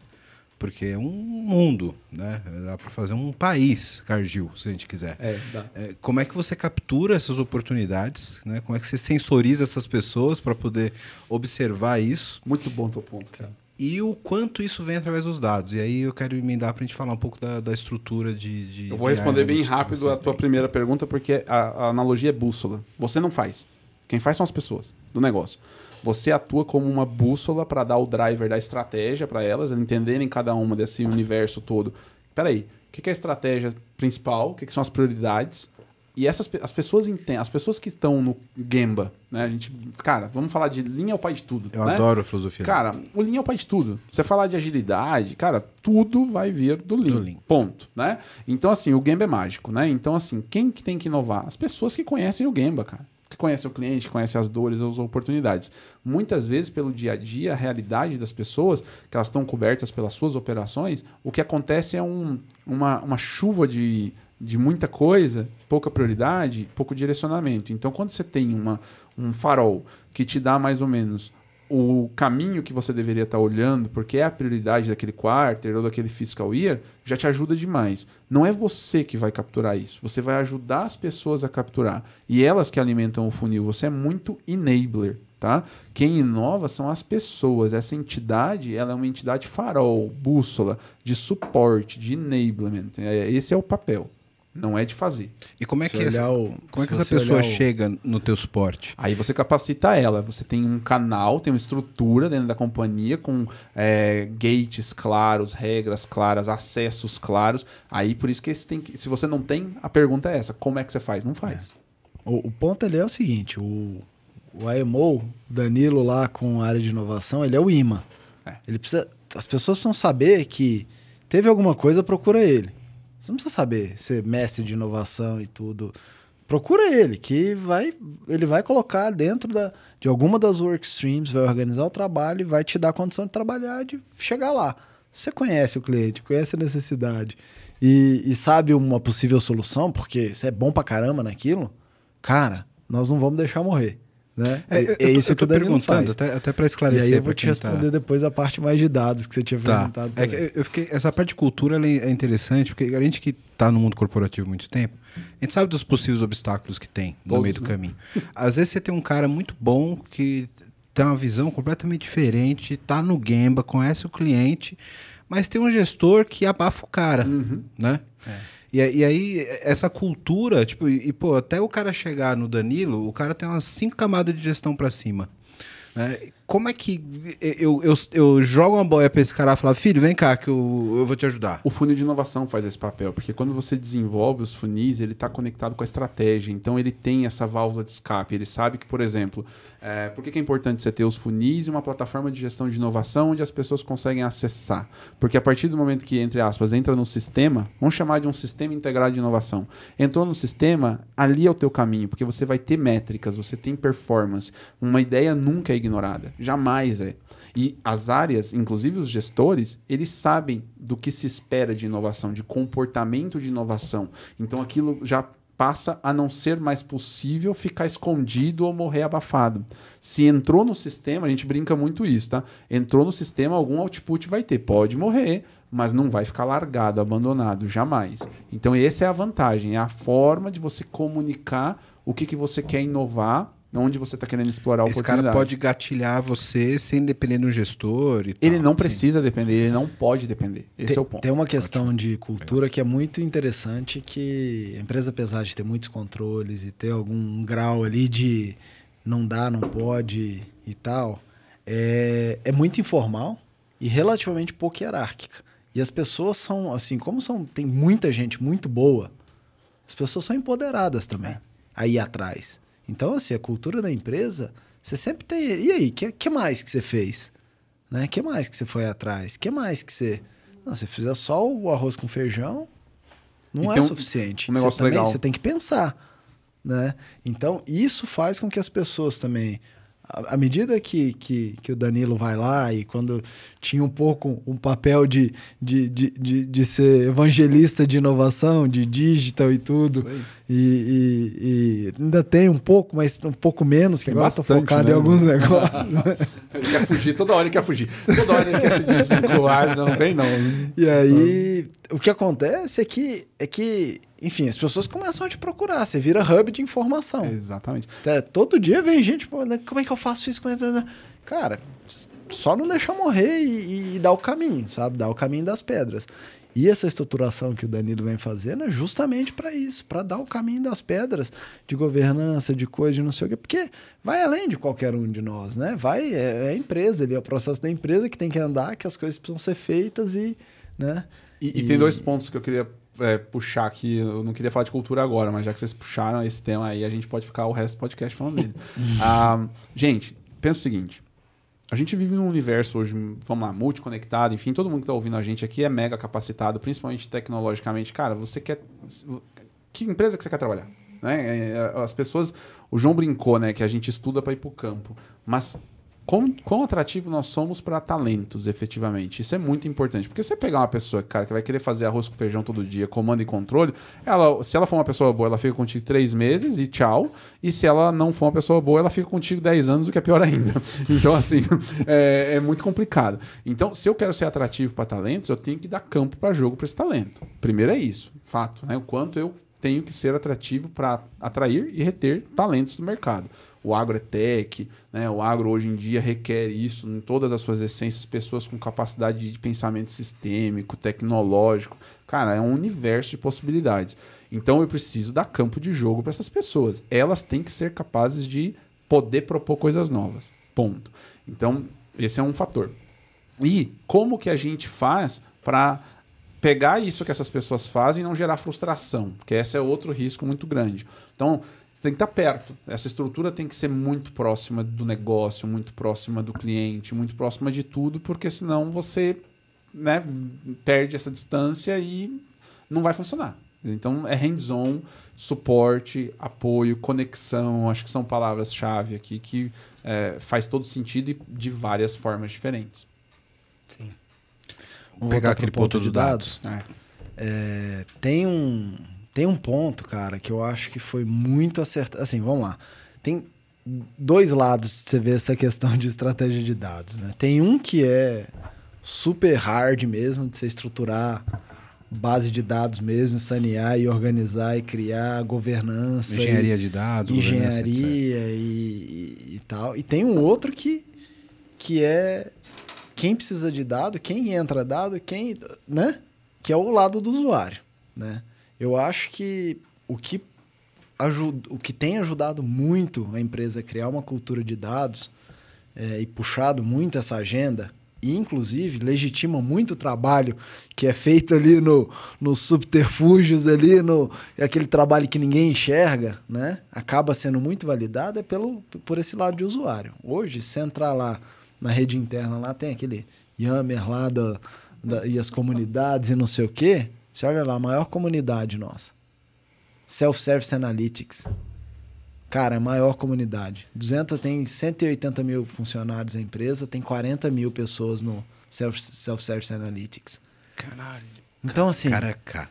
Cara, tem. Ah, tem os fóruns, né, João? Legal falar isso. Ah, um eu ia falar uma coisa fórum, que eu esqueci. Um monte de community, de, de, de fomentador de comunidade, de, de, de analytics, um monte. Porque, cara, se o dado está sendo usado, alguém vai botar pressão para organizar aquela lereia toda lá. Tá se extraindo o valor dele. Né? Tá se extraindo valor. Tá se... Então, assim, começamos forte Self-Service Analytics monte de competição, de data, eh, data vise, não sei o quê, e, e data storytelling, e, e como, é que, como é que organiza, como é que conta história, como é, até a equipe comercial, cara. O, a equipe comercial nossa é muito técnica, é muito B2B, né?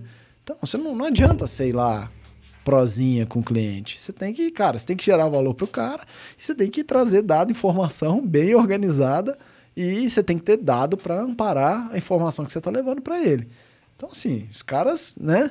O que vai no PowerPoint dele tem que ter dado bem embasado, fatos vindo de base. Fatos é. e dados.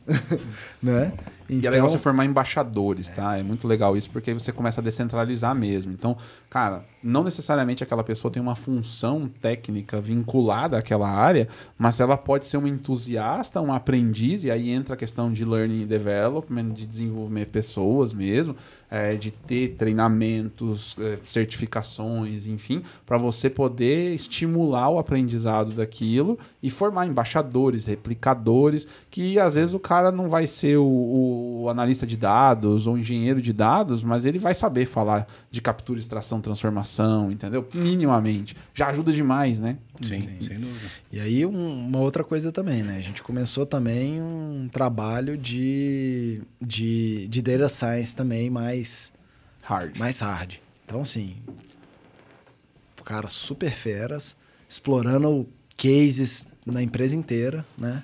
E aí, enfim, o case tem que parar em pé, né? E, e massageando e contorcendo e, né? E aí, com o tempo, cara, você começa, você começa a, a saber que dados você precisa para quê, para como, como, quando, né? E, e, os caras muito na mentalidade não é de, de pega aquele monte de dado e não, que problema que você quer resolver, como e de onde vem o dado, como, né?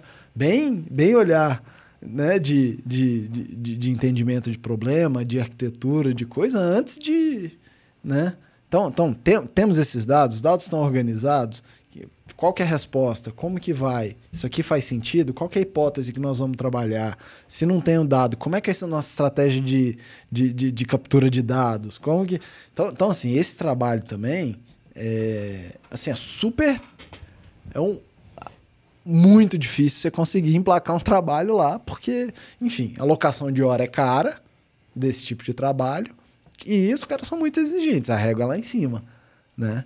Mas força toda a empresa a organizar melhor os dados, né? E aí vem toda a estrutura de por trás que vem organizando todas as camadas de dados. E aí tem áreas também muito especialistas que acabam puxando muito isso. Por exemplo, para nós é muito importante é, Geoanalytics. Muito importante. Hoje a gente tem uma área global de Geoanalytics, a gente sabe tudo está sendo produzido no mundo, expectativa de safra, como que vai, como que não vai, o que, que é produzido onde, como, quando, clima, tudo, um monte de camada de dado, todos os dados de, de cliente, como que tá, como que não tá, como que... Então, assim, é, é uma exigência de dados assim, muito grande. Bom, você que tá vendo esse podcast da hora, tá vendo um monte de problema aqui que a gente tá colocando, né? E quer uma ajuda aí na sua empresa, faz o seguinte: entra no site aqui da VMBears que a gente pode te ajudar. vmbears.io. Nós somos uma empresa relacionada à arquitetura de soluções, a modernizações de aplicações, também atuamos no, na frente de DevOps para ajudar vocês a serem extremamente ágeis. Então, dá uma olhada no nosso site que vai estar tá aqui embaixo, vmbears.io e lá você vai poder ver um pouquinho da nossa história, dos nossos profissionais. E aproveitando, se você for um profissional da área de tecnologia que está afim de trabalhar numa empresa legal, um monte de colega gente boa e tecnologia de ponta, manda um e-mail para peoplecare.vmbears.io. Aí já. Agora eu quero meu show, velho.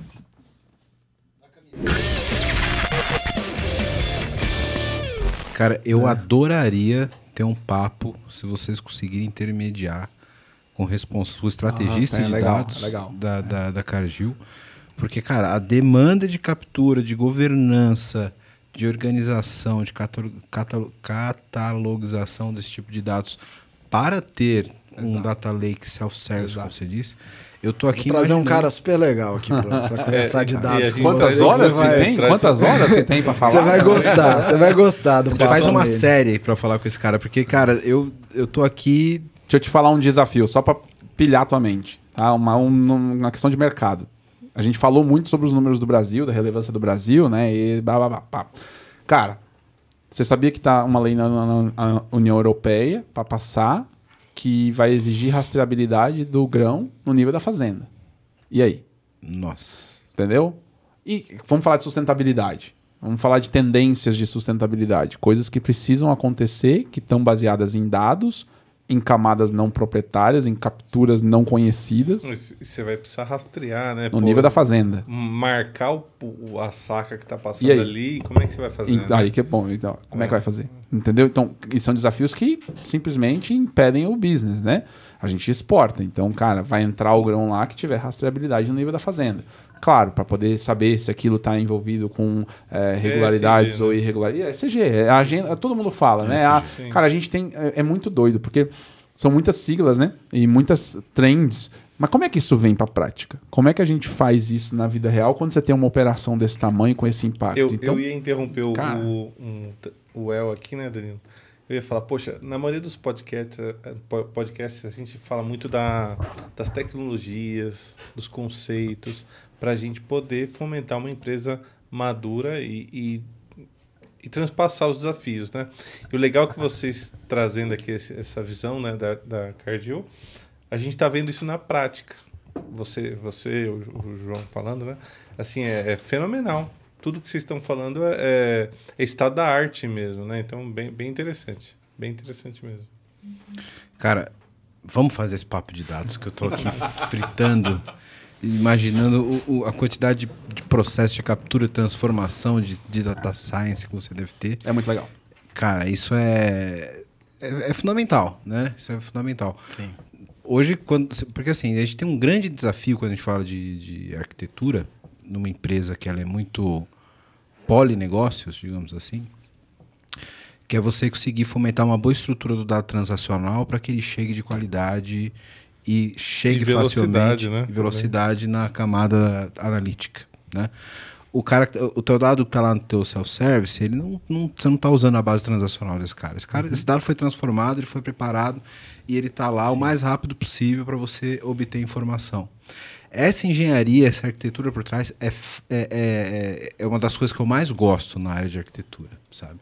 Você É ter- maluquice, é maluquice. eu, eu amo essa área, cara. Então, é, por favor. É maluquice porque nós estamos resolvendo um monte de questão transacional, inclusive. exato. E depois Então- você tem o, o feedback, né? Você vai lá, processa, analisa, gera, gera os insights e você precisa levar de novo pro, pro transacional para poder é, o- operar, né? Né? Exato. Exatamente. Sim, sim, sim. Isso é e isso passa por várias frentes, tá? Vamos pensar em aplicações para isso.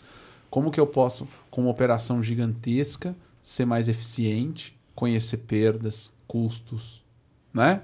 Ter na ponta da mão é, dashboards de controle onde eu consigo ter orientação para ações de Lean, por exemplo. É, imagina a vida do time aqui quando ficou dois anos em implementação de em atualização, mudança de RP, com, com tudo congelado para fazer qualquer coisa nova, diferente. Mo- Morrendo, né? Morrendo, Ansiedade, né? o cara tomando remédio ansiolítico todo Você dia. Não consegue fazer nada. Tudo não, vou fazer isso aqui, aquilo. Não, não, não, não, não dá. não sei, Tá, não sei.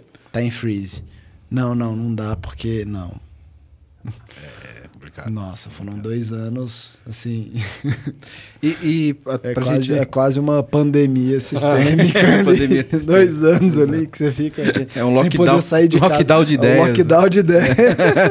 Cara, a única coisa que dá pra gente dizer com toda certeza e afirmar é que não tem tédio, né? Assim, não tem cenário tedioso ou estático, vamos dizer assim, né? Então é, é bacana.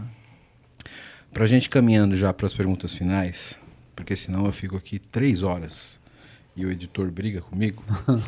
É, eu queria que vocês falassem um pouquinho sobre esse processo de transformação digital. Vocês falaram sobre a.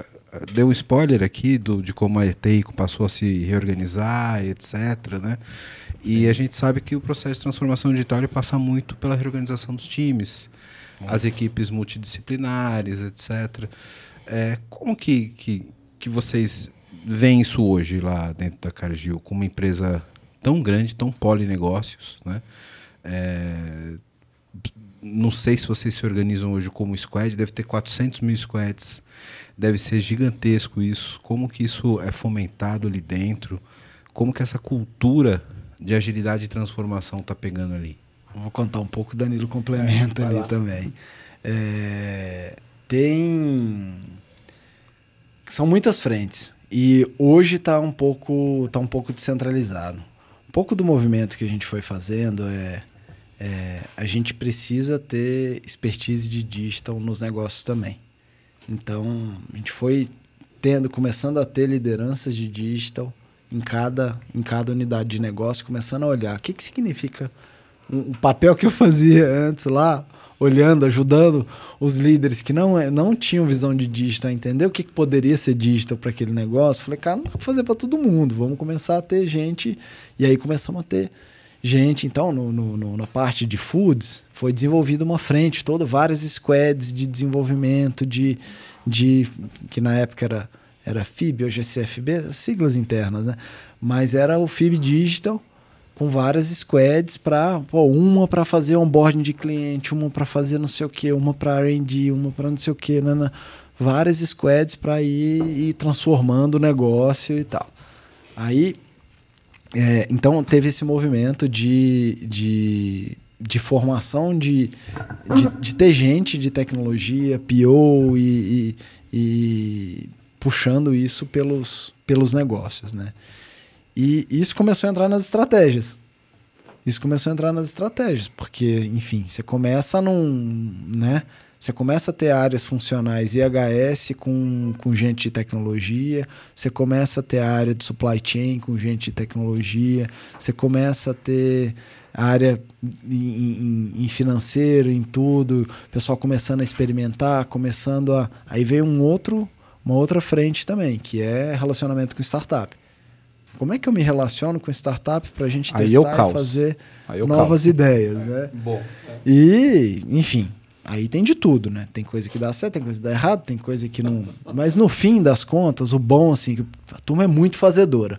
E, e, e não, não tem jeito. Tem coisa que tem que dar problema para depois se arrumar. e isso acontece bastante, né? Se deu certo de primeira, deu errado. é, é assim que diz. É, não, Se mas deu certo de primeira, que- tem alguma coisa errada aqui, bicho. Será que a gente fez tudo o que tinha que fazer? É, tem coisa que você vai lá, não, vamos desenvolver isso aqui, vamos fazer, não sei o que. O produto, o produto em si deu certo. Só que aí tem um monte de outros problemas, né? Porque assim, aí o cara já não quer mais prestar serviço, aí o cara já quer fazer outra coisa, aí você quer fazer. E aí você precisa daquilo já, porque aquilo lá já está com o seu cliente, aquilo já faz parte do processo, e, e aí você vai ver para internalizar aquilo e nada, não tem nada a ver. Que A ideia nada não foi ótima, funciona, não- funcionou. Agora tem um monte de desafio de operação, né? Pra resolver. Só que aí já o negócio já tá legado. ali e já e fica aquele negócio torto, né? Então assim, é, no final eu acho que é mais bom do que ruim, para te falar a verdade. Mas a gente precisa, precisa organizar melhor essas transições e precisa organizar bem. É uma coisa que a gente está aos poucos melhorando, né? Enfim, é, o que que, pô, vamos testar um conceito? Que hipótese você quer validar? O que que significa dar certo? E, e uma coisa é você fazer uma coisa para testar, para fazer não sei o que, né? e outra é você fazer um produto em escala. E outra, enfim, e, e tem tipos e tipos de produtos diferentes, né? Tem produto que tem tipo de. Tem coisa que você vai fazer que, pô, é o seu relacionamento com o cliente. Tem coisa que é o cliente usando ele sozinho no, no ambiente dele. São coisas totalmente diferentes. E se pode ter abordagens diferentes, né? E a E gente critérios diferentes, inclusive de sucesso. e critérios diferentes, inclusive de sucesso. E, e a gente está ficando mais maduro nisso também, né? E então assim, cara, são, são, são muitas frentes. É, a gente tem um viés de fazer mais e ir fazendo e as, as, as situações vão acontecendo para depois você ir resolvendo, né? É, pessoal de segurança me ouvir, vai. Eu, eu tenho pra mim que todo convidado que vem aqui, o pessoal de segurança monitora, anota. Sim, Não, sim. brincadeira. Ó, falar uma coisa pra você. Posso te contar um case muito legal? Deve, por favor. Muito legal, cara. Tava um dia conversando com um cara lá de segurança e ele falou: João, melhor a gente. É. Melhor a gente legalizar esse negócio aí, porque tá todo mundo usando, do que. É. Do que a gente. Assim, a gente tá correndo um risco igual. Muito maior, na verdade, porque a gente não consegue controlar. Exato. Se a gente legalizar, pelo menos a gente controla. Exatamente. Então, né? Tem coisas Vamos- que vamos- a necessidade bate, né, cara? Vamos mexer nisso aí? Eu falei, bora, vamos mexer nisso aí. Aí começamos a mexer, começamos a mexer. Aí o time global, não, mas veja bem, como é que não, mas como é que é isso? O pessoal usa aí o WhatsApp. Eu falei, cara, você não tá entendendo. Aí nos Estados Unidos não aqui a, a vida não existe, né? Aí o pessoal, os líderes, um monte de gente foi Cara, pra e- China, não sei o quê. Eu é um falei, desafio que o eu que, tenho. você fez com o seu cartão de crédito lá na China? O cara falou, nada, só o WeChat. Eu falei, se você vier aqui com SMS, você não conversa com ninguém. Pois é. E, isso é um desafio. Acho que todo mundo que trabalha em empresa global, os caras só usam SMS que é de graça. Simples, né? É outro, outro E, contexto. né? e ninguém, quer saber de WhatsApp, de, de, de instant messaging que a gente depende aqui, porque aqui é de graça. Então os caras nunca precisaram usar, velho. É, SMS, é de graça aí, tá, tá usando até hoje, né? E aí, aí, o pessoal pegou e falou: não, vamos lá então, não, mas tem business case pra isso? Eu falei, ó, tá de sacanagem. tá, de, tá de sacanagem. Aí, sabe aquele monte de caminhoneiro que eu te falei? Não sei o quê? Imagina 20 mil caminhoneiros agendando carga com você, com 20 celulares na mesa, cada um com uma conta lá pra um negócio diferente. Você mandando o cara, não, é, é, e os a turma lá, né? resolvendo tudo aquilo ali no celular, no WhatsApp ali no, né? E o outro lá. Esse é um, foi um dos cases. Em uma semana eu levantei oito cases aqui da região. Outro lá, o nosso call center pegando pedido. Você já viu o turnover de call center, né? Como é que é? O nosso é um pouquinho melhor do que a média, que a gente bom com, com, com, os meninos. e, mas é, é desafiador porque o trabalho é difícil e paga, e paga pouco, né? Sim, então, é. todo mundo é, vai procurar uma oportunidade melhor. Então é, é típico da, da, do trabalho. Né? É típico do trabalho. E, e, enfim, isso é geração mais nova também, né? Geralmente é primeiro emprego de muita gente. Sim. Geração mais nova não quer ficar lá no telefone faz, tirando pedido, fazendo não sei o quê. Não, não, não faz o seguinte: pega meu WhatsApp e me pede cara coloca o WhatsApp pessoal, não sei o que, para fazer pedido pra não sei o que. Né? Aí passa quatro meses, o cara sai. Ah, não, não tô trabalhando mais não. Mãe, como é que eu faço? Ah, sei lá, se vira. Risco, Imagina. risco operacional muito maior do que você trazer não, e como reputação canal. e um é. monte de coisa, né? Aí esse case foi épico porque esse convenceu todo mundo de que era um problema. E aí, assim, empresa conservadora, você não anima ninguém falando que é uma oportunidade. Agora, você traz atenção para o negócio, mostrando que aquilo é um problema, é um risco e vai dar ruim. Então, e, e é uma situação, cara, que é das mais lados, né? bizarras, né? né? Porque você não quer aceitar, porque teoricamente tem um risco, mas não aceitar, você tem um risco muito maior. Mas como é que você comunica isso? Esse é o ponto. É muito difícil. Aí que é a questão. É, exatamente. Entendeu? Esse é o ponto. Mas aí chega no, chega na, assim, o pessoal é muito razoável, né? É, assim, com, com bom argumento, ninguém também consegue. Aí, enfim, quem está lá tomando decisão, o outro não sei o quê. Não, não, não, com esse argumento, com isso aqui, com aquilo, organiza aquilo lá e, enfim. Você fez o trabalho do cara, né? Também, que vai lá, vai lá, vai justificar e tudo, e tá tudo certo. E... É, mas eu acho, acho legal, você deu os exemplos de GHS, por exemplo, né? Cara, a aplicação de uh, inteligência computacional, por exemplo, para análise de imagem em área de risco, classificação de uso de EPI, é, alerta de supervisão, infinitas possibilidades que você consegue automatizar e, e trazer inteligência. A, agora, eu responderia a tua pergunta te fazendo outra, que acho que esse é o grande... A pegadinha tá aí. Todo mundo, né? Transformação digital, pá, pá, a pandemia acelerou a transformação digital. Mentira, cara. Isso é uma...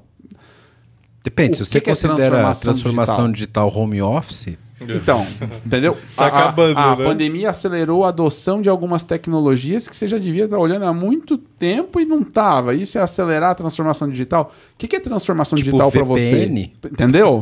Tá preparado para poder ter o pessoal trabalhar com segurança de um lugar que não seja na tua rede interna, é transformação digital. Então, o que, que é transformação digital para a tua empresa? Esse eu acho que é a pergunta que você deveria fazer. Quais são as estratégias por trás da tua transformação digital? Que aí você começa a entender se você está navegando nisso sim, não, médio, fraco, bom, ruim, entendeu?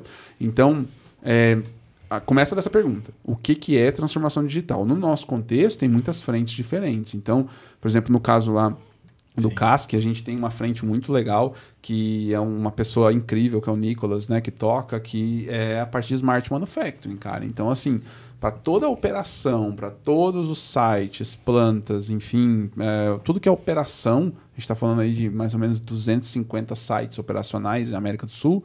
O que, que é tecnologia para resolver problema, para geração de valor, para geração de eficiência, né, para fazer a empresa e... ser mais eficiente. Aí você tem um propósito por trás, entendeu? E essa questão do, de smart manufacturing, você está pegando é, o que antes era projeto de, de black belt, não sei o que, de seis meses, de coisa, você está trabalhando dados de uma forma muito mais inteligente, porque você está melhorando a captura, melhorando está fazendo esse projeto em, em semanas. Maravilhoso. Né? E tá, e tá mudando, e tá mudando os controles, e tá mudando os alertas, e tá mudando. Né? E aí você. Nossa, você. e aí multiplica esses ganhozinhos por milhões de toneladas. Exato. E, então e, é... e aí é ganha uma escala absurda. Né? É isso. É Exato. isso. Meus amigos, eu quero pedir uma última observação para vocês para a gente finalizar e passar para o de caso ele queira fazer mais uma última pergunta. Um recado para quem ouviu essa aula de inovação aqui que a gente tratou hoje, esses exemplos que a gente deu até agora. Para quem começou o episódio imaginando que agro indústria alimentícia era bota e terra, o que, que, vocês podem dizer para esses caras agora, depois de todo esse movimento que mostra para gente aqui o como a gente pode de fato tracionar tecnologia e inovação olhando muito para o contexto do, onde o negócio está envolvido, né? Então a gente pensa que o negócio ele tem um, um começo e um fim muito específico, mas eu acho que esse episódio fica de lição de a gente olhar como que numa escala de business até mesmo a agricultura, né? Principalmente, não é, é questão de até mesmo, principalmente a agricultura tem uma série de oportunidades e como a tecnologia pode ecoar e escalar, dar escala para isso de uma forma muito grande. Então eu queria que vocês dessem um último recado para quem começou esse episódio com essa visão e eu tenho certeza que está terminando com uma cabeça completamente diferente, como eu estou. Putz, cara, eu acho que. É... O que eu posso dizer é... é que é muito interessante trabalhar tecnologia no agro, porque é, isso é uma das, das minhas motivações, né? Já, já tive. O agro é pop, João? Cara, é, é, é, muito interessante, por quê? Porque você tem é, um propósito muito legal de, pô, de, de, de essa produção primária e tudo, e, e alimentar as pessoas. Tem uma coisa que, que une todos nós é que todo mundo precisa comer. Então, enfim, então o agro está tá ali nessa ponta. E do ponto de vista de tecnologia, quando você pensa na complexidade, você juntar coisas físicas, biológicas e, e, e, e, dados e algoritmos e tudo isso, os algoritmos são muito mais. Você precisa de coisa muito mais complexa do que do que para ficar vendendo coisa online. Sim. Né? Do que para ficar fazendo coisa que é puro algoritmo, só algoritmo e tem um fim em si mesmo ali, no, né? Então, é, tem essas interconexões com o mundo real e, e, e com coisas físicas, eu acho Tecnologia muito da vida, né, cara? Isso é legal. É.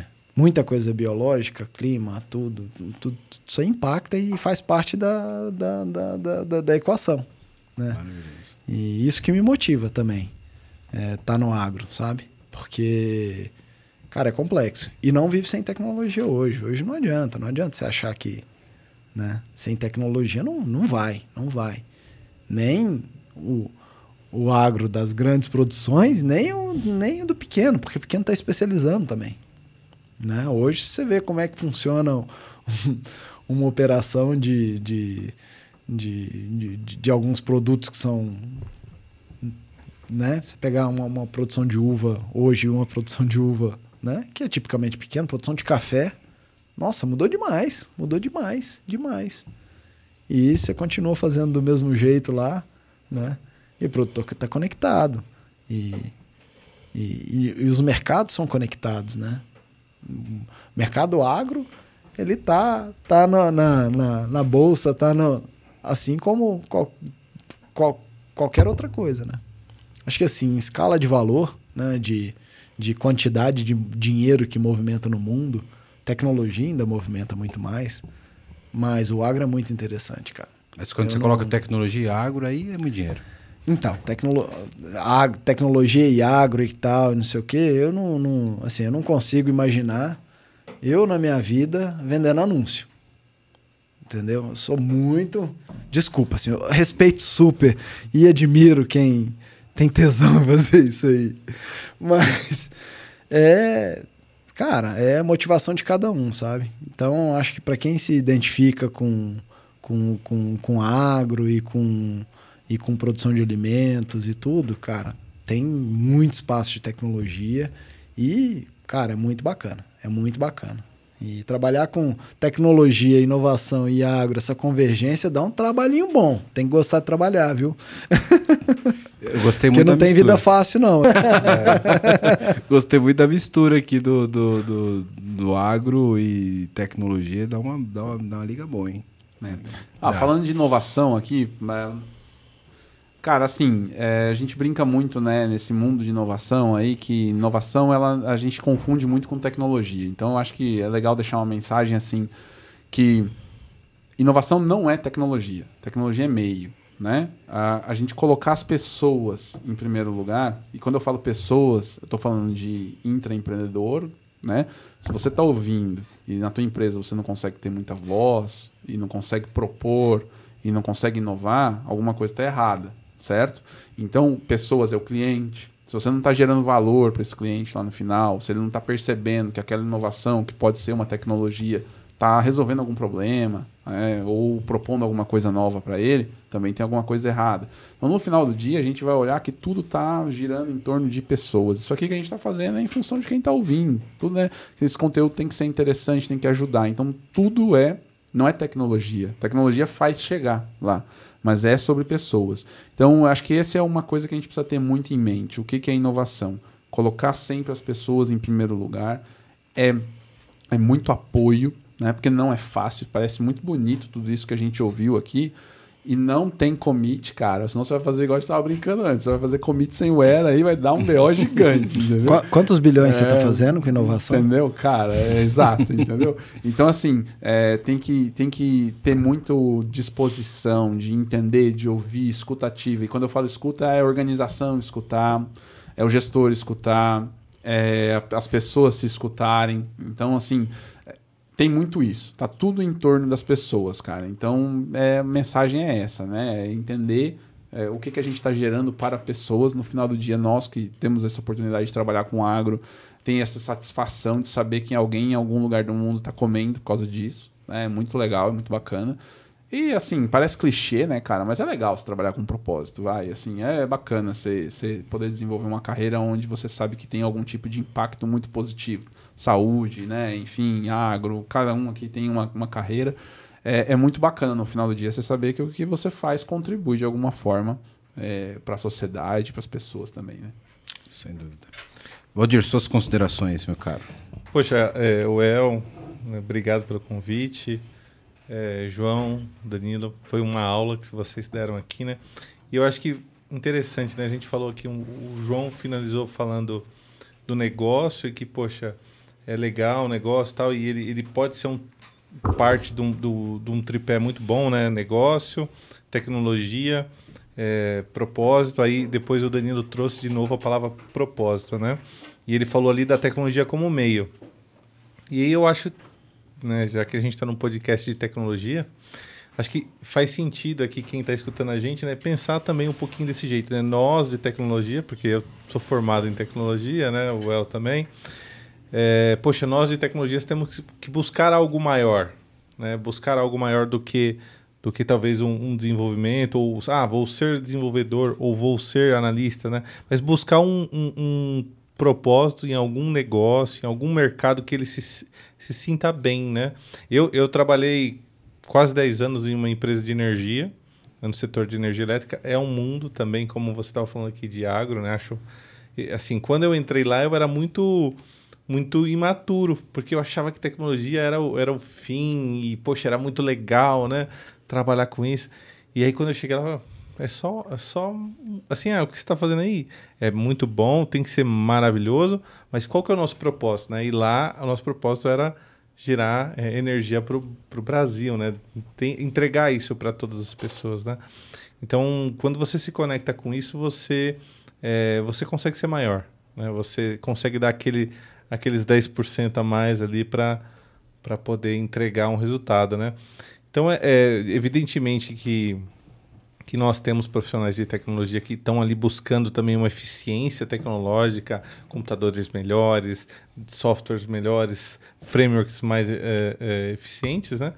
Mas tem espaço para todo mundo também, né? Então, um profissional de TI que tem um viés de negócio é, ele, ele também é ímpar, né? E é, é um mercado que a gente precisa, porque da mesma forma que a gente fala que toda empresa tem que ser de TI, né? Toda hoje, empresa de TI tem que ser de negócio. O, o, exatamente, exatamente isso. Toda empresa de TI tem que ser de negócio e toda empresa de negócio tem que ser TI. Pronto. O que, que adianta o código mais lindo, cara? O é. que, que adianta o sprint mais bem planejado que não entrega no final do que dia? Que não gera valor. Tu entende? É, é isso, é cara. Isso. Entendeu? Então, a, a, gente tem que ser plural. Acho que a gente, nós estamos numa sociedade que está é, é, se construir de uma forma diferente, ela está sendo plural, e aí isso também precisa vir para as nossas carreiras, né?